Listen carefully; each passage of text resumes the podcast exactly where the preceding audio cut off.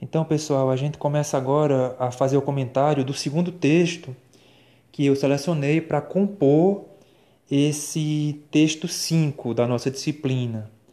Esse capítulo, que também já está sintetizado no slide que eu enviei anteriormente, intitula-se Em Busca de um Método As Estratégias do Fazer História. Como a gente havia comentado no capítulo anterior, a Sandra Pesavento apresentou uma série de conceitos, de ideias, é, de noções que implicaram na aquisição por parte do historiador de um novo olhar. O historiador passou a enxergar o seu tempo presente de maneira distinta, passou a analisar os fenômenos que estavam emergindo no seu tempo histórico ao seu redor a partir de uma outra perspectiva, né, a partir de outras perspectivas. Além disso, é, essas questões, esses conceitos, essas noções, aquele conjunto de debates que a gente tentou sintetizar no áudio anterior, passaram a implicar em mudanças epistemológicas na prática do historiador. Ou seja, com a incorporação das questões sobre representações, né, da questão do imaginário. A partir do momento que a gente compreendeu melhor a relação da narrativa do historiador, da narrativa histórica, com a narrativa literária, ficcional, né, a partir do momento que a gente percebeu os contatos da nossa escrita, da nossa narrativa, com elementos estéticos, figuras de linguagem, é, com questões retóricas, é, houve uma mudança epistemológica na prática historiográfica. Né? Nós passamos a produzir um conhecimento histórico, não somente novo, mas derivado de uma, é, de uma série de questões que colocaram novos objetos, novos horizontes, né, que proporcionaram novas reflexões. Então, como a gente comentou, né, a questão da representação, do imaginário, a discussão sobre narrativa, sobre sensibilidades, implicaram na aquisição de novos olhares, de novos campos a serem é, investigados. A, a, a, além disso, né, a partir disso e além disso, houve mudanças epistemológicas no modo como o conhecimento histórico é produzido e no modo como nós compreendemos o nosso próprio ofício, a nossa própria prática. Nesse texto que ela começa a que a gente começa a comentar aqui, ela começa com uma questão, né? Porque como vocês devem ter visto, caso já tenham passado pela disciplina de projeto e pesquisa, naquele momento a gente está fazendo um projeto de fato, né? Então, o projeto ele implica numa fundamentação teórica, né, que é, é a seção do projeto na qual você vai, abordar, vai apresentar, vai abordar é, vai apresentar especificamente como é que você aborda o seu objeto de estudo, a partir de que pressupostos teóricos. Vai haver uma sessão para justificativa, né? ou seja, por que é que aquela pesquisa deve ser realizada, né? questões é, pessoais, acadêmicas, políticas, né? enfim. Você vai apresentar uma problematização, ou seja, você vai descrever o problema que você se propõe investigar e vai haver uma sessão específica para a metodologia. E é nessa sessão, né, na metodologia, que a gente descreve mais ou menos como nós pretendemos desenvolver a pesquisa. Né? A metodologia diz, diz respeito muito aos procedimentos que nós vamos seguir para que a pesquisa ocorra, né? para que a pesquisa se desenvolva. Dessa forma, a Sandra Pesavento começa o capítulo, na página 63, fazendo justamente esse questionamento. Diz ela: falar de um método é falar de um como, de uma estratégia de abordagem, de um saber fazer. Formulada a pergunta, que constrói o tema como objeto a partir de um referencial teórico dado, como trabalhar os indícios ou traços que chegam desde o passado.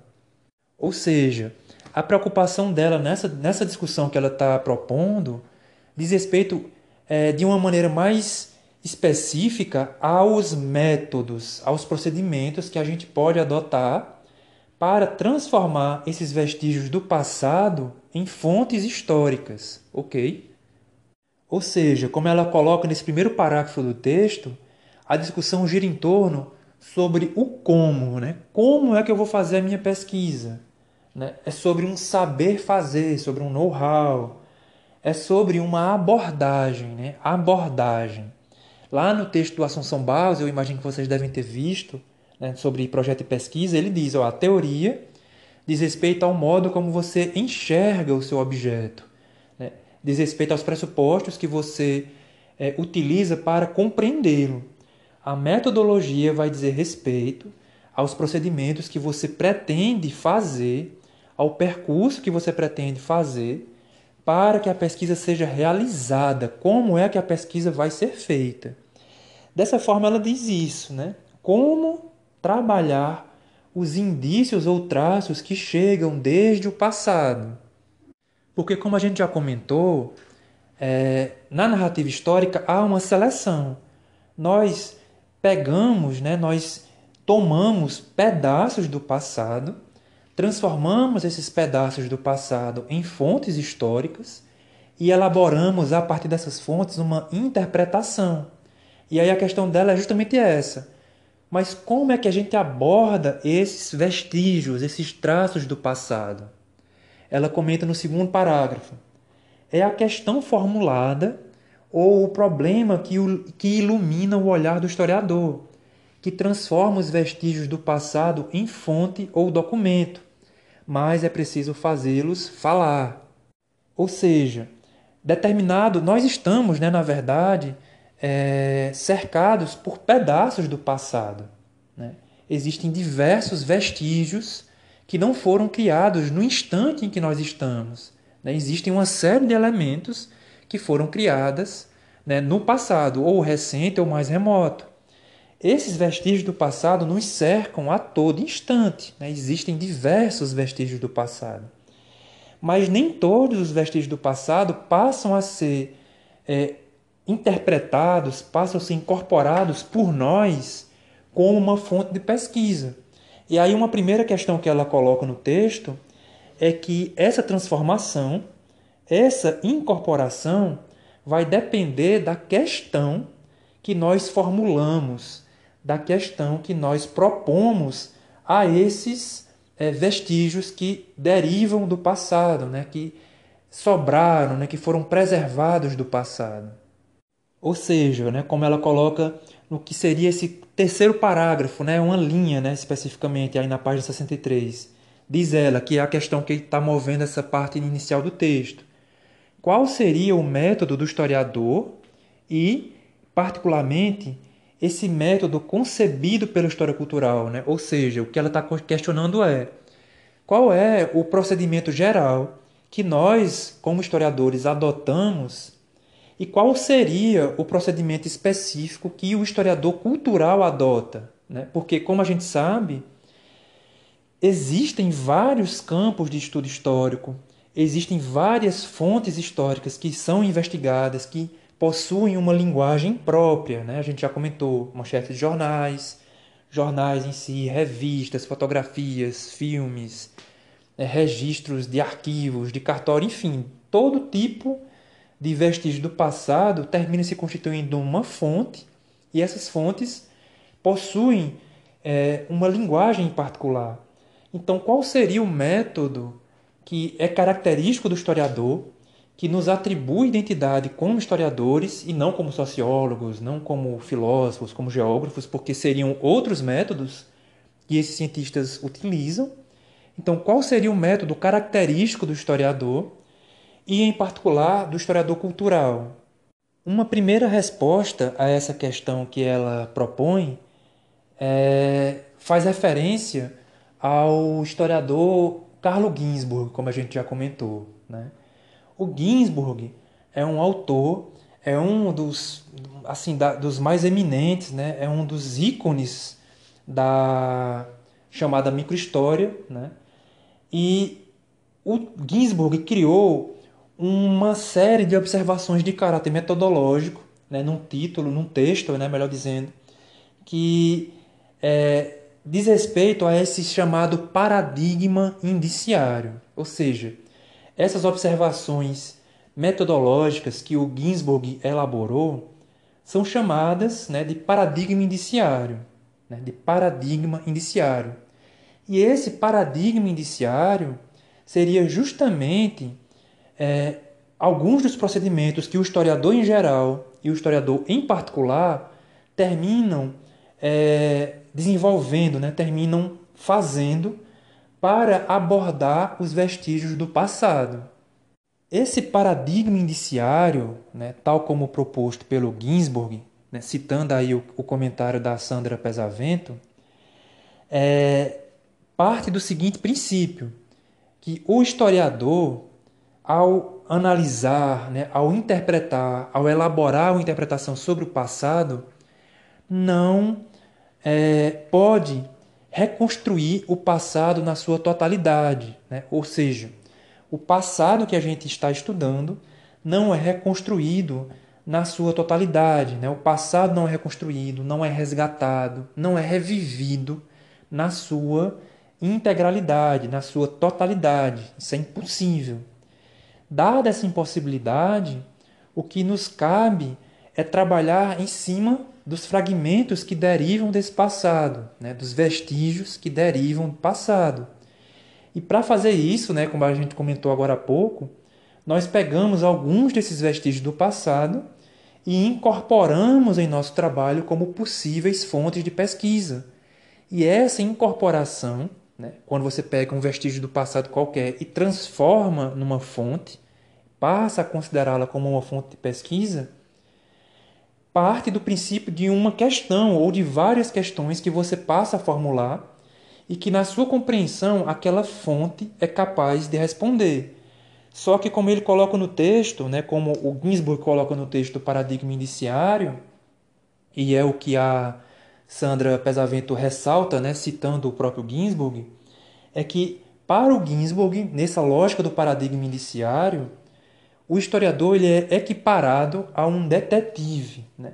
Vocês imaginem a cena clássica na, na qual o detetive chega para solucionar um crime, o crime já está consumado, já foi cometido, e o que sobra daquela cena, né, daquela cena de crime, são vestígios, são pistas, são traços, às vezes mais aparentes, alguns mais aparentes, outros né, mais secundários, mais em segundo plano.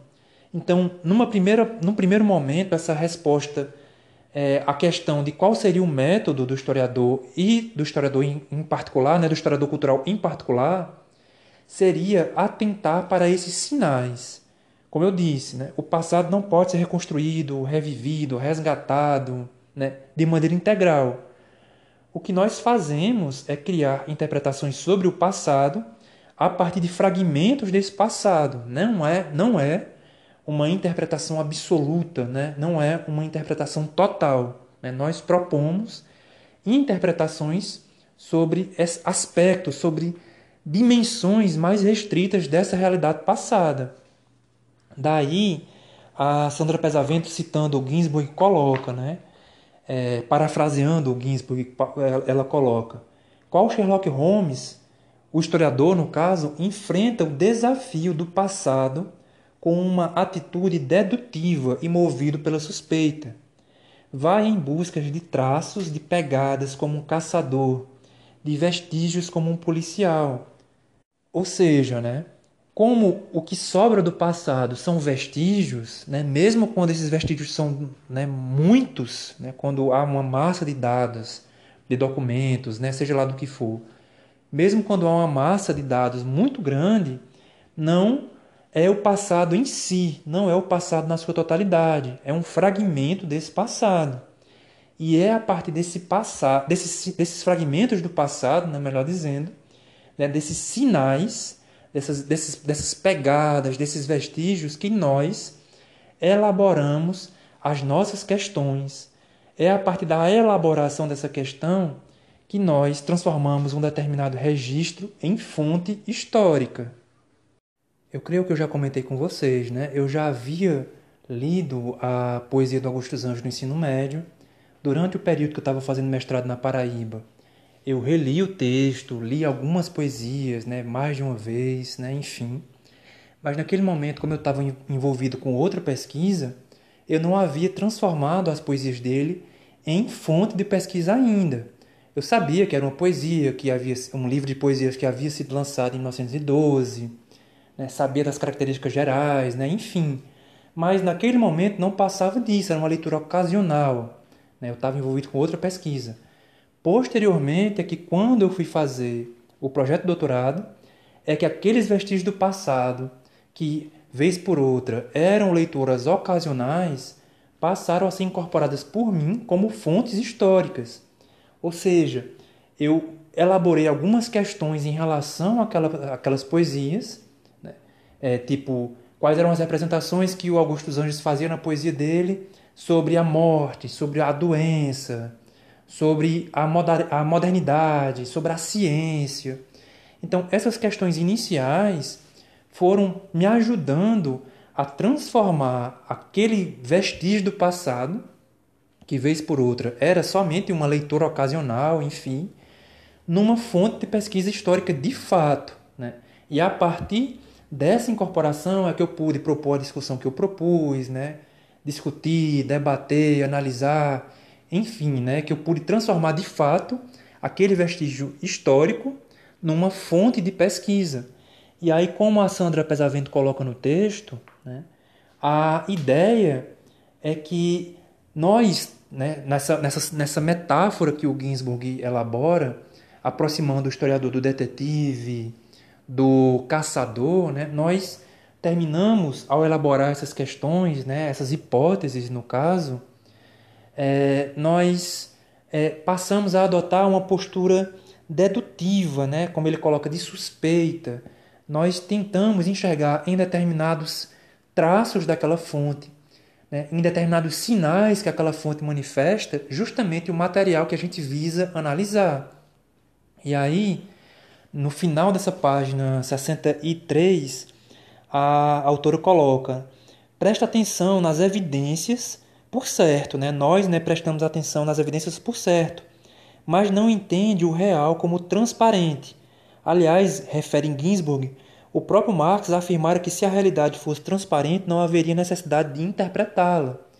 Como a gente já havia comentado anteriormente, quando a gente é, é, entra em contato com esses, esses vestígios do passado, né, quando a gente entra em contato com esses traços do passado, seja eles quais forem, nós não podemos encará-los como um dado, né, como algo não problemático. Pelo contrário, né, aquele vestígio, seja ele qual for, cinema, documento, né, música, poesia, seja ele o que for, ele é um registro problemático de seu tempo. Né? Aquele registro guarda contradições, guarda tensões, guarda uma série de questões. E a partir da identificação dessas questões é que nós transformamos aquele vestígio numa fonte de pesquisa, tendo em vista que a gente elabora hipóteses que vão ser é, colocadas em contraponto, né, em confronto com essas evidências. E aí, no caso, o que ela diz é isso. Né? Se a realidade fosse transparente, né, se as pessoas ou se os fenômenos a, apresentassem o seu sentido né, absoluto no imediato de sua aparição, né, não haveria interpretação. O que haveria era contemplação. Né? Se bastasse um fenômeno qualquer ocorresse e bastasse que você olhasse para o fenômeno para entender ele, para entender o que ele é, no seu absoluto, né, na dimensão absoluta, se bastasse você olhar para uma pessoa, né, independente de quem seja, e nesse instante do olhar você já é, compreendesse aquela pessoa de maneira absoluta, não haveria interpretação nem dos fenômenos, nem da realidade, nem das pessoas. O que haveria era uma contemplação desse sentido que brota, né, sabe-se lá de onde. Dessa forma, como a Sandra Pesavento coloca no texto, né, no início da página 64, é preciso não tomar o mundo, né, como eu tenho dito, como se elas fossem o reflexo ou cópia mimética do real. Né? Porque, como a gente falou lá no início daquele outro capítulo, quando a gente discutia aquela imagem do René Magritte, né, isto não é um cachimbo, né? isto não é um cachimbo. Não é o cachimbo em si, é uma representação do cachimbo existe, né, como a gente já colocou né, exaustivamente, aquelas distâncias né, que separam e que aproximam a representação da realidade e vice-versa. E nesse caso, às vezes, é quando você está pesquisando, quando você está incorporando esses vestígios do passado é, como fonte de pesquisa, a ideia muitas vezes que se tem né, de um determinado é, registro é uma coisa que não é necessariamente o sentido único que ele apresenta. E aí, quando você olha novamente para aquele registro, para aquela fonte, seja ela qual for, você pode, em alguns casos, encontrar é, sinais secundários, terciários, que outras pessoas não atentaram. E a partir do, da identificação desses outros sinais, né, secundários, né, terciários, enfim, você pode elaborar um outro prisma de interpretação sobre um determinado fenômeno a partir daquele objeto, daquela fonte. Ou seja, né, sintetizando essa questão do Ginsburg, ele trabalha né, que é, o historiador analisa é, esses vestígios do passado, tal como o detetive analisa a cena de um crime, tal como um caçador analisa os vestígios né, da sua presa, né, as pegadas, os rastros, porque não podemos é, nem imaginar que é possível essa reconstrução é, integral e total do passado, assim como mesmo esses vestígios que se apresentam a nós, né, que sobraram do passado, que foram preservados, eles também não possuem um sentido assim, né, em muitos casos eles não possuem um sentido tão aparente, né? É preciso uma interpretação de alguns vestígios, né, para que você compreenda alguns dos sentidos, dos sinais, né, das questões que ele carrega consigo. Já na página 64, no segundo parágrafo né, do, do texto, a Sandra Pesavento também vai colocar que, em muitos casos, o historiador termina sendo é, aproximado não somente do detetive e do caçador, mas também sendo aproximado né, do papel do médico, né, na busca de sintomas, né, de sinais que é, nos coloquem em contato com determinados fenômenos ela vai citar também, aí no caso, o crítico de arte. Né? Quando você analisa um trabalho de crítica, né, muitas, tem muitos canais no YouTube sobre isso, alguns bons, né, outros nem tanto. Mas quando você vai pegar um, um canal interessante de crítica de cinema, por exemplo, às vezes aquele que está fazendo a crítica né, do, do filme, enfim, ele nos coloca em contato com questões que inicialmente nós não percebemos. Né?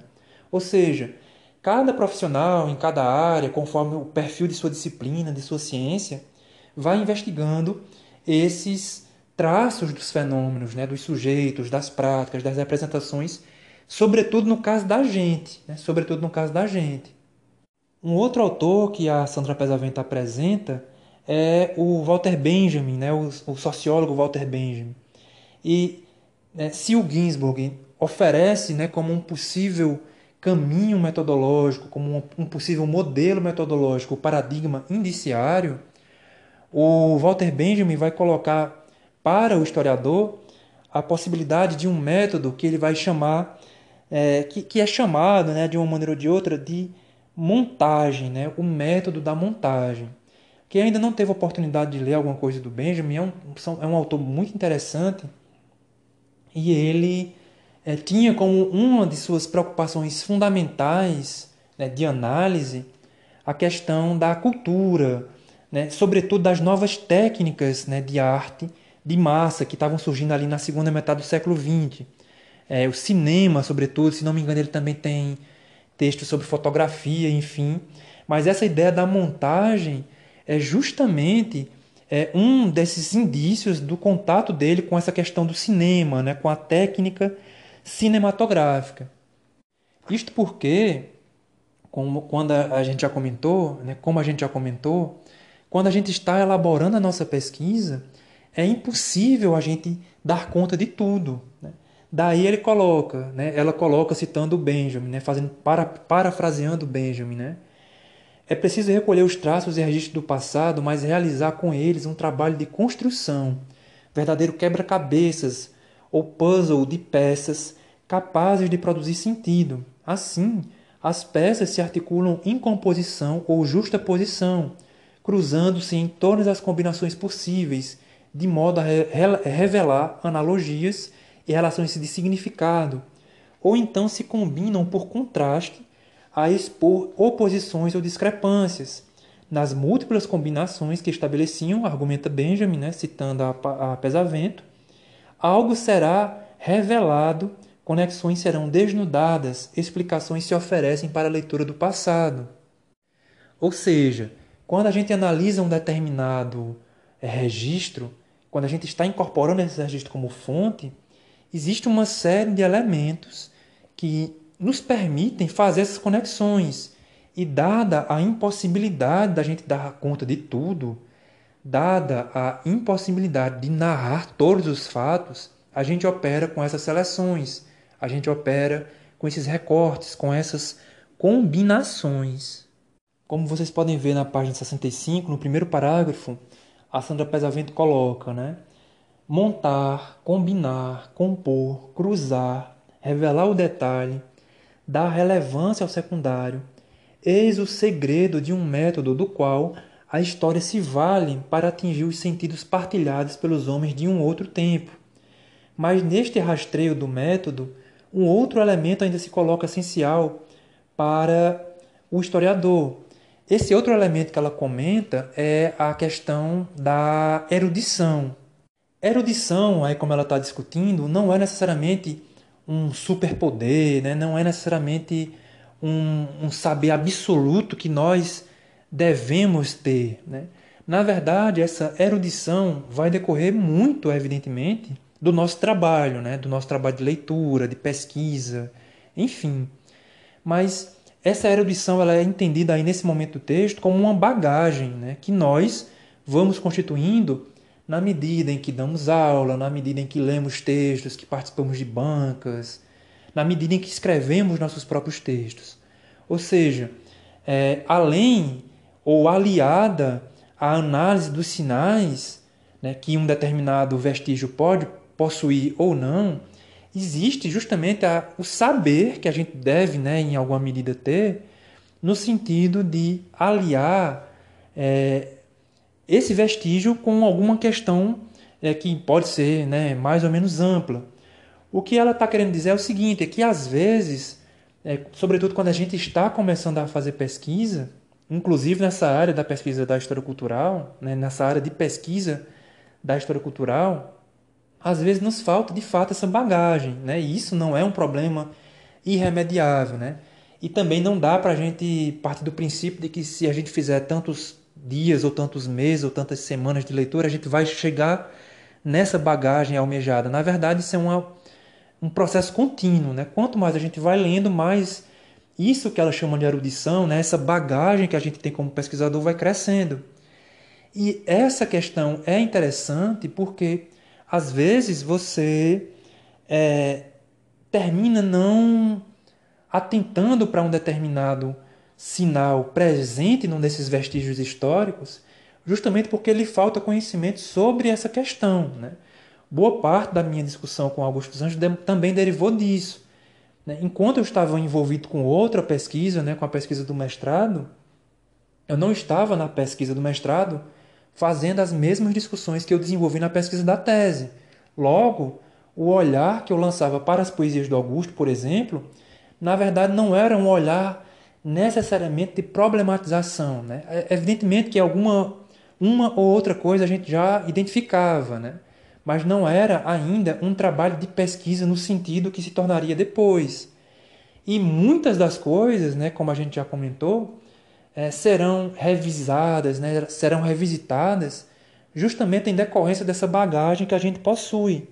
E aí a autora coloca, né, como, como é, símbolo dessa erudição, dessa bagagem, né? Sem dúvida, na página 65, segundo parágrafo, o autor se apoia, se apoia em textos e imagens que ele constrói como fontes, como traços portadores de significado para resolver os problemas que se coloca para resolver. Mas é preciso ir de um texto a outro, sair da fonte, para mergulhar no referencial de contingência, no qual se insere o objeto do historiador, do texto ao extratexto. Esse procedimento potencializa a interpretação e assinala uma condição especialíssima, que é o verdadeiro capital do historiador, que no caso é a sua erudição. No caso, né, como eu estou comentando, seria a sua bagagem né, enquanto pesquisador, né, sua bagagem de leituras. Enfim, né, essa bagagem que a gente termina constituindo na medida em que a gente vai tendo experiência no campo. E aqui no caso, ela trata, ela fala do texto, mas não significa que isso ocorra somente com o texto, né? Quando para quem tem um olhar mais apurado, para quem analisa, né, as imagens, seja ela é, no caso da história em quadrinho, né, da pintura, né, da, da, narrativa cinematográfica, que não deixa de ser imagem também, é, quando você olha para esses registros de uma maneira mais apurada, né, quando você olha com, com um cuidado maior, cada um vai conseguir, conforme suas bagagens, identificar esses aspectos, né, fazer essas relações entre o texto, né, evidentemente não é só o texto, né, mas entre o vestígio com aquilo que lhe é externo, né, com aquilo que está além dele, que é, como ela coloca no texto, o contato com essa com essa literatura, com esse referencial de contingência, que no caso são todos os textos que a gente termina consultando que figuram na referência bibliográfica de nossos trabalhos, né? Existe o texto que a gente analisa, né, a, a fonte que a gente analisa em especial, né, a fonte primordial do nosso trabalho, mas não basta a gente ficar só se debruçando nela. Para que a gente compreenda essa fonte, inclusive, é necessário que a gente faça essas leituras desse referencial de contingência, como ela fala, né? de obras que não podem não tratar necessariamente sobre o, o, o objeto que a gente está estudando, mas que tratam sobre o contexto, sobre a linguagem, né? sobre os conceitos, sobre o método, ou seja, esse conjunto de leituras que a gente vai fazendo no decorrer da pesquisa é o que constitui essa erudição, né? essa bagagem né? que a, autora coloca como sendo uma questão é, importante né? que o historiador deve desenvolver também. Por exemplo, aí na página do, do slide, na página 29, que eu reproduzo no slide a imagem que ela inclui no capítulo, que é uma pintura chamada Trapaceiro, né, do Georges de Latour, se a gente estivesse analisando né, essa pintura como uma fonte, né, como outros historiadores fazem, seria necessário a gente, a gente atentar para uma série de questões que um, um olhar mais casual talvez não perceba. Né? A posição do olhar, a posição dos olhos, os gestos que estão sendo é, feitos, né? o modo como as pessoas estão sendo, o, modo como as pessoas estão vestidas. Ou seja, né? Para cada tipo de vestígio, haverá uma abordagem mais é, aplicável, né? mais adequada. Né? Existe até uma discussão sobre, é, às vezes você vai discutir é, com uma, uma canção e você não analisa a linguagem musical, você analisa somente a letra da música e reduz né, a música somente à sua letra, né, que é uma limitação que algumas pessoas possuem justamente quando vão analisar canções, né? E aí para quem trabalha especificamente com canções, né, eles não fazem essa redução da música à letra da música, eles analisam a linguagem como um todo, o que vai é, exigir uma abordagem mais específica. Né, para quem trabalha com cinema, para quem trabalha com manchetes de jornais, com periódicos. No meu caso, que trabalho tanto com poesia quanto com romances, né? também com as histórias em quadrinhos. Ou seja, cada um desses vestígios é capaz de possuir né, sinais que, quando interpretados né, de uma maneira mais é, problematizante, né, vamos dizer assim, e o que vai, de, o que vai decorrer um pouco da, da bagagem que cada pessoa possui, que está desenvolvendo, cada um desses vestígios pode ser é, problematizar de uma maneira distinta, né? Ou seja, as discussões que um determinado registro pode é, é, promover ou proporcionar né, são extremamente variadas, né, conforme a abordagem que estiver sendo feita. Como exemplo dessa bagagem que ela coloca no texto, e ela né, utiliza justamente esse texto, ela coloca né, essa bagagem prévia que lhe permite realizar, por exemplo, uma leitura intertextual, ou seja, ver em um, te um texto dado, né, ou imagem, ou música, enfim, não, não importa, né, ver em um texto dado leitura, apropriação e ressignificação feita a partir de um outro, ler em um texto outro, remeter uma imagem a outra, associar diferentes significantes para remeter a um terceiro oculto, portador de um novo significado. Tudo isso multiplica a capacidade de interpretação e faz parte das estratégias metodológicas que dão condições ao historiador para aplicar seu referencial teórico ao empírico das fontes. Ou seja, né, essa capacidade de você associar é, um determinado vestígio a outro vestígio, seja ele qual for, vai sendo potencializado justamente pela bagagem que você possui. Né? Você vai conseguindo fazer essas relações intertextuais né? É, de uma maneira mais é, fácil, né? não necessariamente mais fácil, mas mais rápida, de acordo com a bagagem que você está constituindo enquanto pesquisador, né? suas leituras, né? sua experiência com as pesquisas, enfim. Essa, como eu disse, essa bagagem ela vai é, sendo constituída né, de acordo com a nossa experiência. Não é algo que você consegue né, é, de uma hora para outra. Né? Não há receita, não há uma receita mágica que né, dote o pesquisador com a bagagem que ele precisa. Né? Cada pesquisador vai construindo a sua bagagem né, de acordo com a sua própria experiência. Como a gente já havia comentado, né, além do Ginsburg além do Walter Benjamin, ela cita aí na página 66 aquele autor que a gente já teceu alguns comentários, que no caso é o Clifford Geertz, né, que passou a figurar né, como referência nos trabalhos dos historiadores a partir daquela, daquela relação né, de interdisciplinaridade mais intensa estabelecida entre a história e a antropologia. E aí o Ginsburg vai sugerir um modelo né, metodológico que é o paradigma indiciário o Walter Benjamin vai sugerir um modelo da montagem, né? tal como se você estivesse montando uma cena de cinema ou um filme né, como um todo, né, com começo, meio e fim, ênfase em determinada circunstância ou ação, ou seja, é, tal como o Ginsburg e o Benjamin, né, que oferecem seus modelos metodológicos, a gente já comentou aqui e a Sandra Pesavento é, comenta novamente a, o modelo metodológico da descrição densa. Né? Segundo a Pesavento, é, esse modelo fornece ao historiador os exemplos de um método altamente significativo para realizar uma pesquisa intensa, descrevendo a realidade observada nos seus mínimos detalhes e correlação dos significados possível. A descrição densa da antropologia ensinou como explorar as fontes nas suas possibilidades mais profundas fazendo-as falar e revelar significados.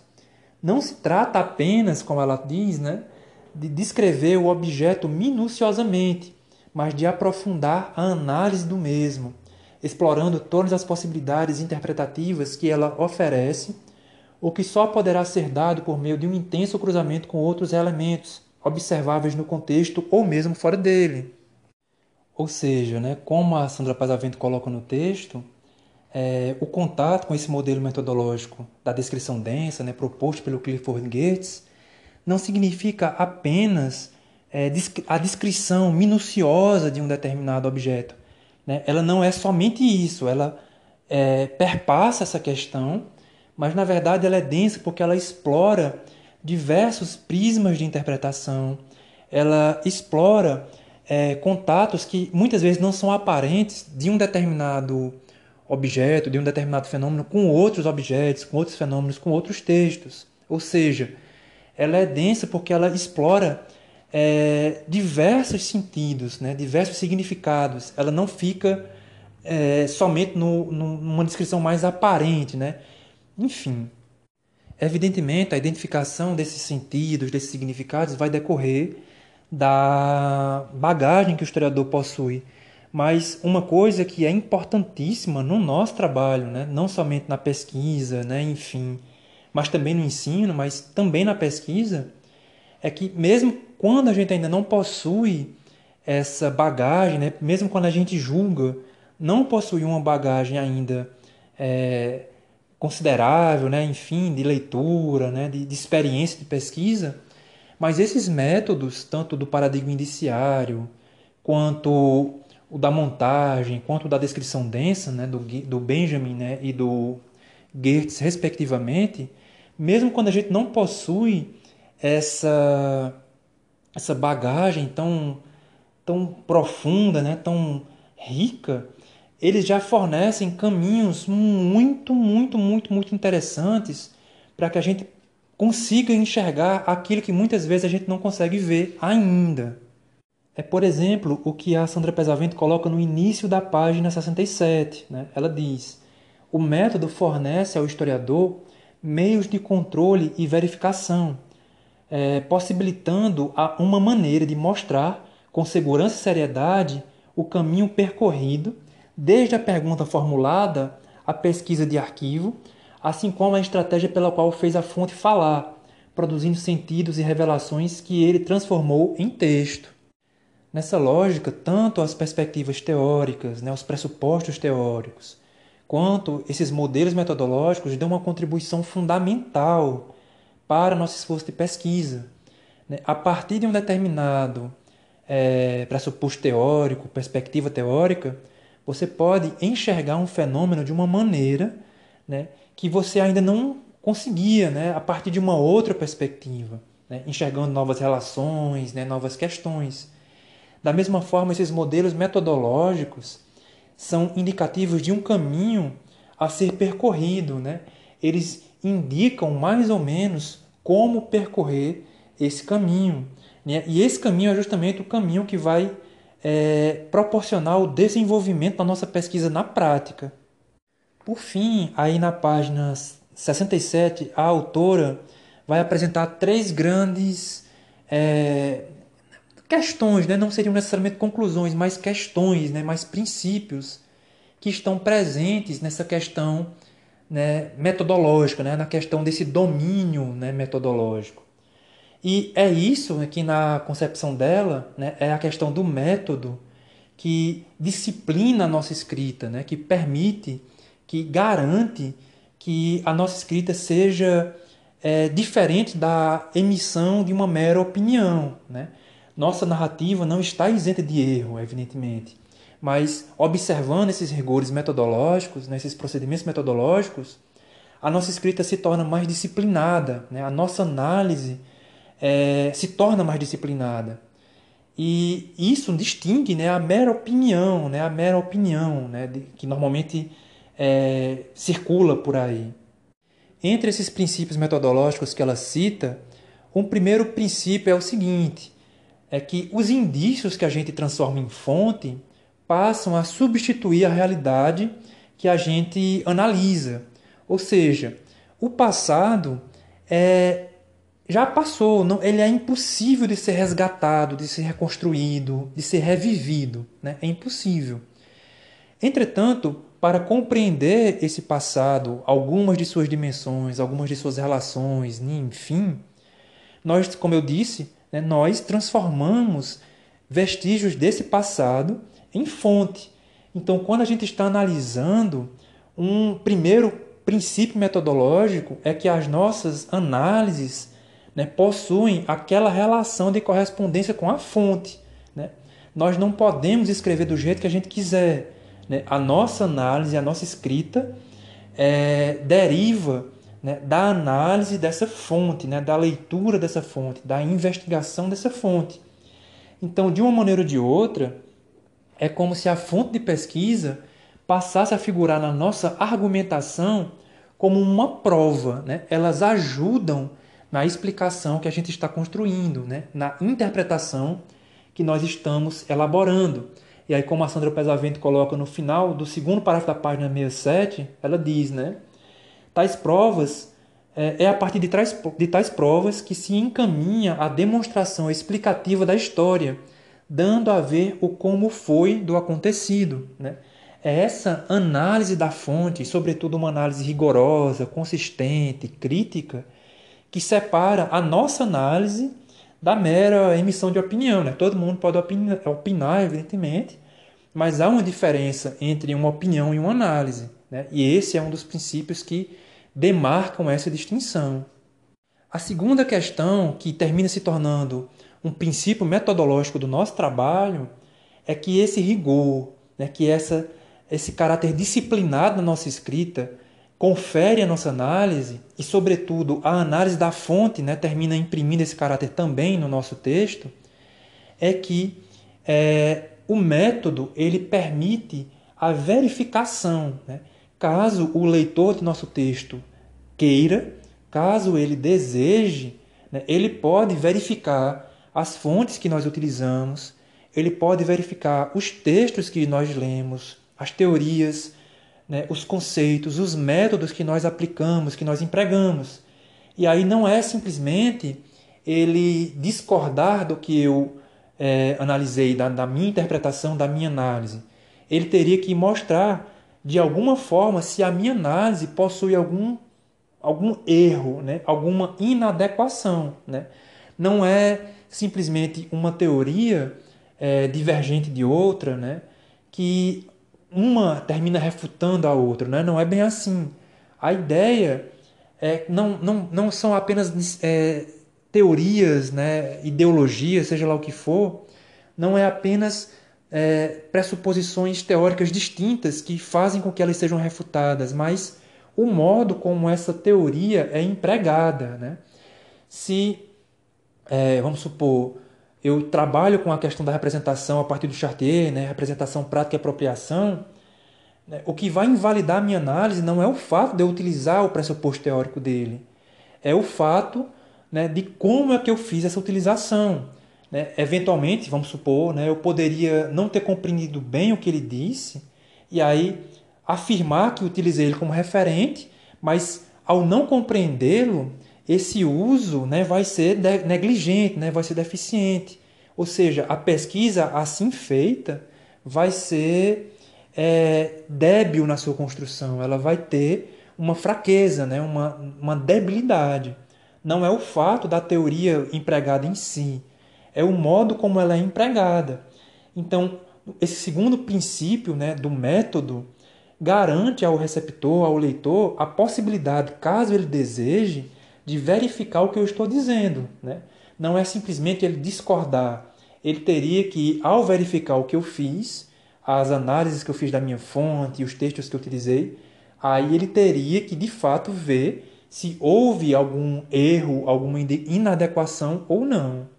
O terceiro princípio que a autora coloca aí no texto é que a nossa a nossa análise, a nossa narrativa como ela colocou, ela não está presa somente à descrição né, da fonte, né, daquele vestígio que nós tomamos como fonte.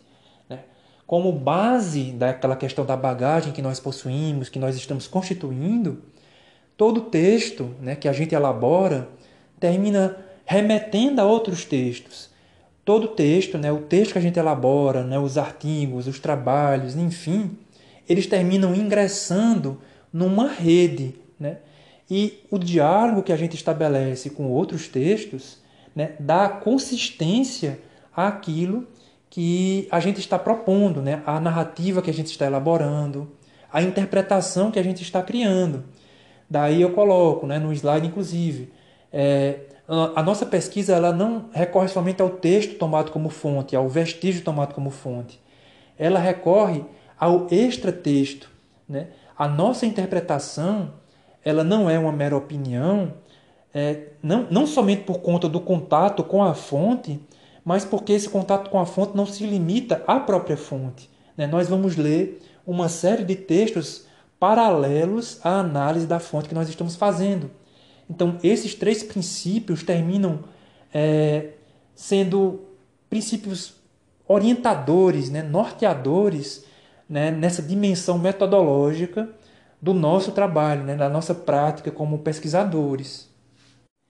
Por fim, né, encerrando esse capítulo, como eu disse, ele é um pouco breve, é, a autora coloca né, que o historiador é, que trabalha com um determinado método, e quanto mais consistente for esse trabalho do método, ele comparece ela cita aí no texto como ela diz, ela cita como ele comparece como um juiz, mas eu não creio que é, né, talvez essa não fosse a palavra mais interessante, mas eu substituiria, né, a ideia aí a palavra como um especialista, né? Você vai lendo, né, vai analisando as suas fontes, vai lendo esses textos, né, complementares, né, o extra texto, vai constituindo a sua bagagem e aquilo ali não torna você uma autoridade absoluta e inquestionável no tema que você está discutindo. Entretanto, ela confere consistência, né, o método, a teoria, né, esse rigor confere consistência ao juízo, né, ao enunciado, à opinião que você está emitindo. E como eu disse, mais uma vez, né, é, esse processo não torna você uma autoridade inquestionável, absoluta, porque ninguém é inquestionável, né, evidentemente, mas ela afasta o pesquisador né, dos erros que muitas vezes é, aquele que não é pesquisador, aquele que não tem um contato né, com a pesquisa, termina cometendo. Né? É aquele negócio, todo mundo pode emitir, emitir opinião, evidentemente, mas uma opinião é distinta, é diferente de uma análise. Né? A gente dedica muito tempo na construção de uma análise.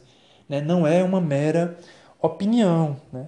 E aí, como a gente vai colocar no texto mais para frente, é, a gente vai ver que outras é, questões foram lançadas né, a determinados objetos, determinadas práticas, determinados domínios também passaram a atrair a atenção do historiador.